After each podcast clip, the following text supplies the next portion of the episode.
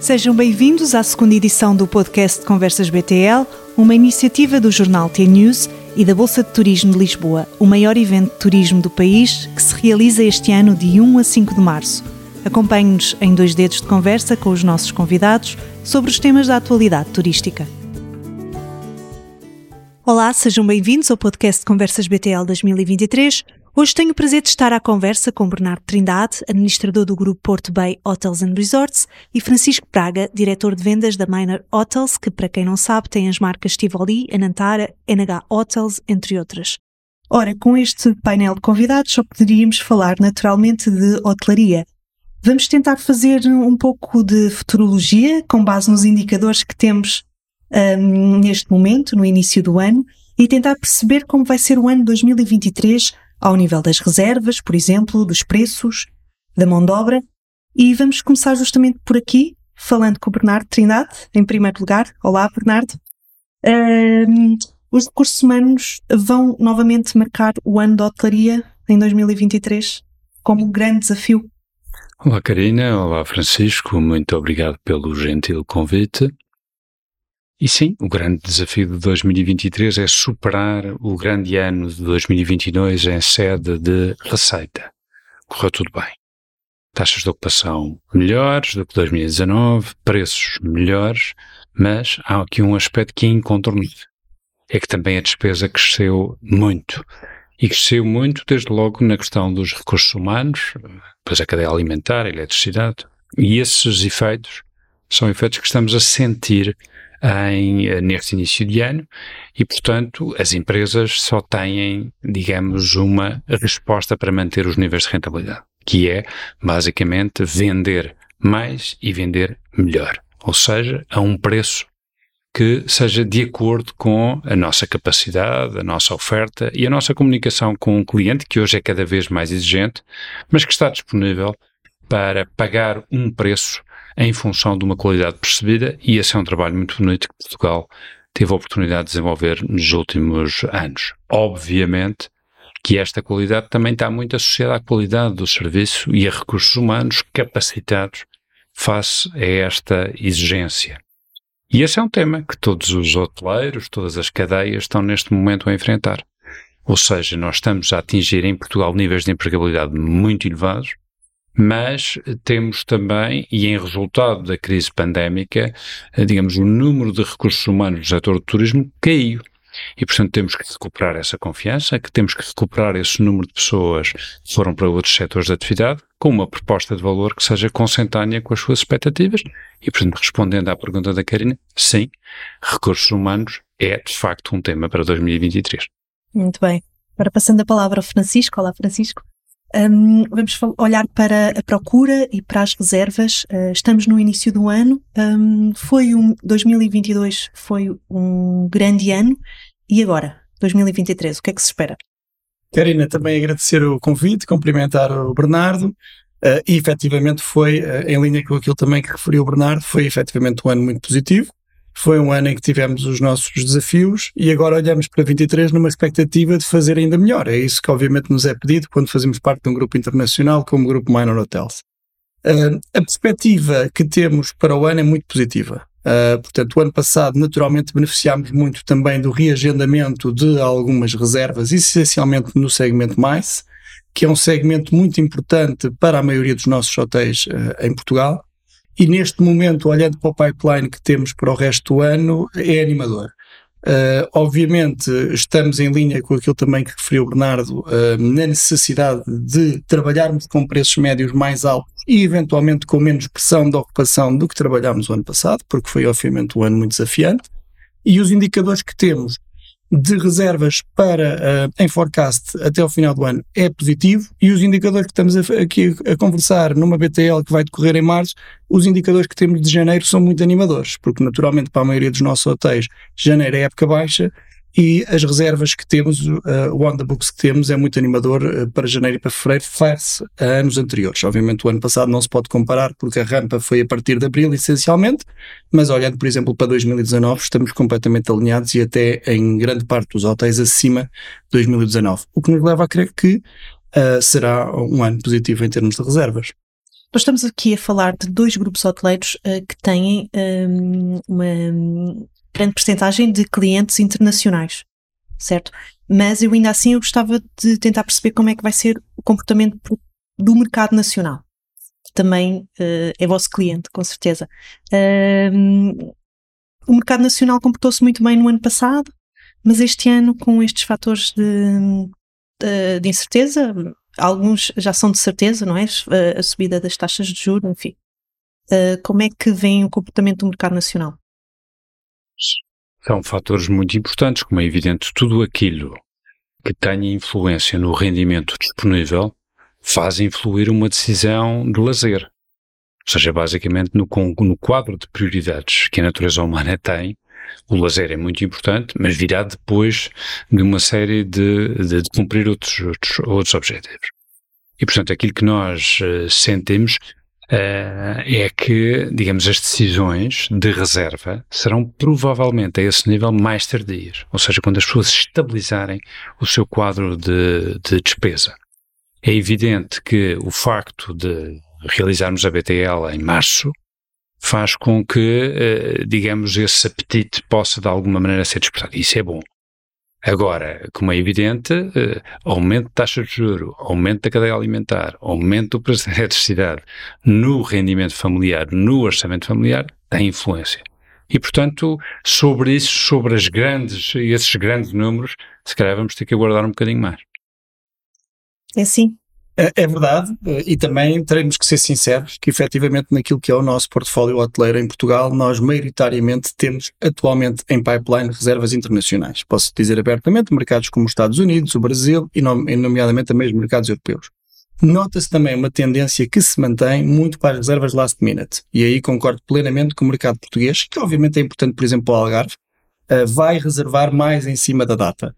Uh, e, e, concordo plenamente, vai ter, obviamente, em conta a situação económica e financeira que se vive no nosso país.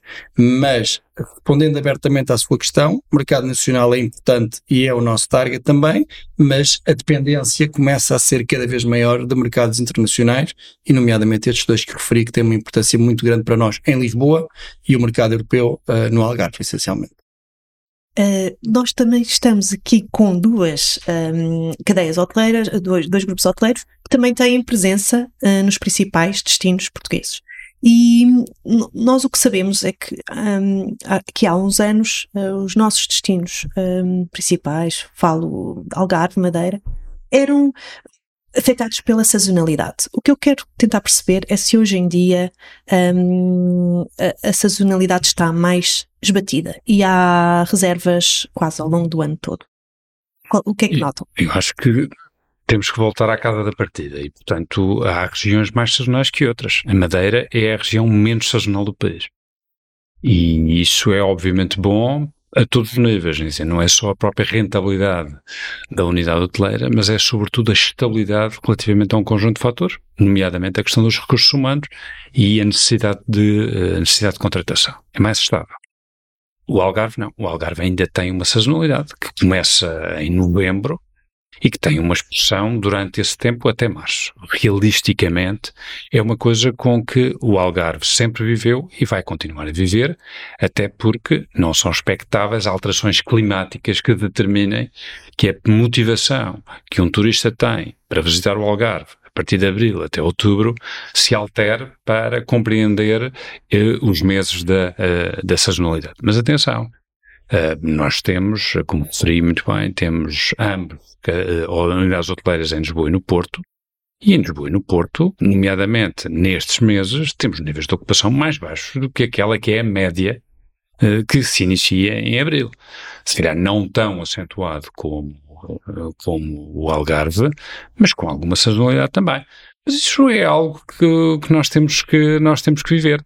Uh, obviamente que nós gostaríamos todos que a nossa operação de abril a outubro pudesse ser estendida em todos os outros meses, mas a nossa natureza também faz com que nós nos preparemos para isso e, portanto, é também sempre um desafio. Ou seja, se eu conseguir melhorar qualquer coisa nestes meses da sazonalidade, é algo que nos deixa satisfeitos. Cisco, a Minor, uh, com mais hotéis no, no Algarve, um, como é que vocês uh, ao nível de mercados, que mercados é que vão procurar para tentar um, desbater um pouco a, a, sazonalidade, no fundo? Sim. Eu tenho uma grande vantagem de estar aqui à conversa com o Bernardo, porque estou totalmente alinhado com as respostas que, que tem dado. Uh, naturalmente, a nossa presença no Algarve uh, faz com que nós tenhamos que olhar para o Algarve como ainda tendo sazonalidade e investindo não apenas na questão dos mercados, porque o Algarve efetivamente é muito dependente dos mercados europeus maioritariamente ainda, apesar de nós olharmos também para outros uh, mercados fora da Europa, mas olharmos para os segmentos. E, portanto, é muito importante para nós o segmento de mais, de, M, eh, de MI, na temporada baixa e intermédia, para nos trazer a rentabilidade que nós procuramos para os nossos hotéis. Temos também o nosso portfólio com grande dimensão, temos, por exemplo, o Centro de Congressos do Algarve no Tivoli Maria de Vila Moura, onde, essa, onde esse segmento é essencial.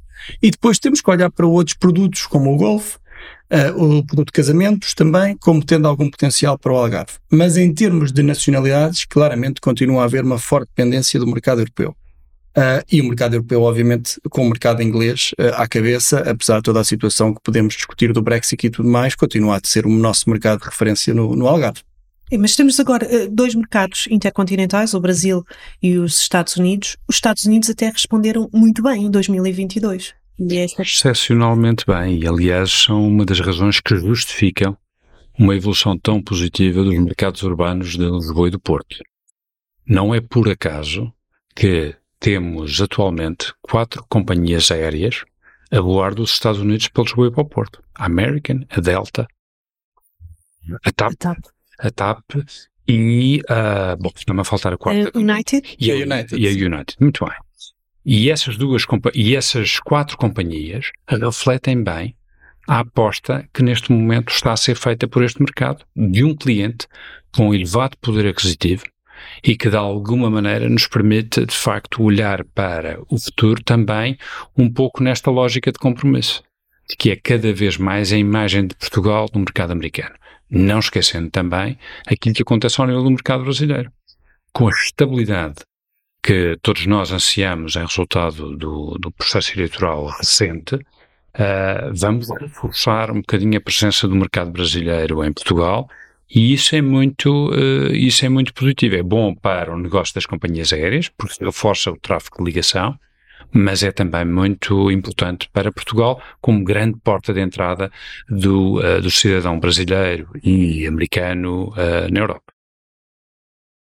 Vocês com certeza também notaram esse crescimento. Totalmente de acordo. Sim. O mercado americano efetivamente teve resultados muito bons em 2022. O brasileiro ativou ali enquanto marca pertencente ao grupo Minor, é efetivamente muito forte no Brasil, também em função da presença que temos no Brasil e o mercado brasileiro é extremamente importante para nós. E eventualmente indicaria aqui um terceiro, como o Canadá, também tendo muita importância neste momento, nomeadamente para Lisboa. Uh, o Canadá também como um mercado muito interessante. Agora vamos avançar para um, o tema dos preços. Uh, já falámos dele num bocadinho no início de, desta conversa. Um, nós sabemos que um, o, portanto, as receitas da hotelaria hum, cresceram o ano passado muito mais pelo preço do que propriamente pela ocupação. E esse é um caminho que, enquanto país, devemos fazer? Objetivamente, por duas razões. Em primeiro lugar, porque eu acho que qualquer um de nós que tem mundo e que visita outros países e que de alguma maneira tem capacidade para comparar aquela que é a qualidade hoteleira em Portugal com a qualidade hoteleira de outros destinos, percebemos que há um problema de posicionamento em relação a Portugal. Ou seja, há um caminho que a gente tem que percorrer sem medo. Ou seja, poder vender mais caro quanto a nossa qualidade é uma qualidade muito, muito boa e que pode passar para um cliente que hoje é cada vez mais exigente. E aquilo que nós estamos a sentir, nomeadamente nestes mercados de longa distância, os Estados Unidos e o Brasil, é exatamente esta disponibilidade que o cliente tem. Por outro lado, uh, digamos, este, esta evolução no preço foi muito positiva em 2022, porque significa que com o acréscimo de despesa que tivemos, conseguimos passar em grande medida esse efeito para o cliente. E isso, obviamente, traduz-se em uh, uh, rentabilidade no final, no final do dia e, portanto, o grande desafio que os hoteleiros têm neste ano de 23 é continuar este, este percurso, porque do ponto de vista também da sua cadeia de despesa, as coisas não estão melhores e, portanto, uh, temos que atuar dessa maneira. Francisco, como diretor uh, de vendas, habituado a trabalhar com as equipas que vendem uh, os hotéis lá fora, uh, como é que lá fora os mercados percepcionam esta subida de preço em Portugal? não é um tema? Ou, não é efetivamente um tema, mas é percebido. Ou seja, efetivamente o cliente tem a noção que hoje está a pagar em Portugal mais do que aquilo que eventualmente pagaria há uns anos atrás. Mas o cliente está a aceitá-lo, precisamente porque está a receber essa qualidade e porque está a entender que o próprio mercado, eu acho que nós também temos que ser verdadeiros nesse aspecto, eu digo muito isto a, a, internamente, que obviamente um diretor de vendas neste momento está feliz, mas eu também beneficio de um contexto que é favorável a Portugal e esse contexto é favorável e é entendido pelo cliente. E, portanto, e algo que eu também acho muito interessante é, não foi apenas a Minor Hotels e, o, e os Porto Bay que fizeram este incremento de preço, foi o mercado. Fomos todos nós em conjunto que conseguimos transmitir essa mensagem ao, ao, aos clientes e ao mercado internacional. E isso foi muito positivo e eu considero que foi bem percebido. Um, mas aumento de preço também significa uh, dar um bom serviço, não é? E isso é um desafio também. Indiscutivelmente. Se, acompanha o preço. Aliás, o nosso futuro, se queremos futuro, tem que ser sempre alicerçado numa qualidade de serviço que seja consentânea com a expectativa do nosso, do nosso cliente. E sei que esse é claramente um empenhamento de todos, um pouco de norte a sul, regiões autónomas, há essa preocupação. Falamos com empresários e sabemos bem o que é esse sentir. E isso passa também muito, quer dizer, esta qualidade de serviço passa também um bocadinho pela dignificação dos nossos recursos humanos, é um tema hoje com grande atualidade. E, e, e terá de haver sempre um compromisso entre a força de trabalho e, digamos, quem investe. E acho que esse é, é, algo que está no espírito dos nossos empresários, está no, no, nosso caso pessoal muito, muito, muito presente.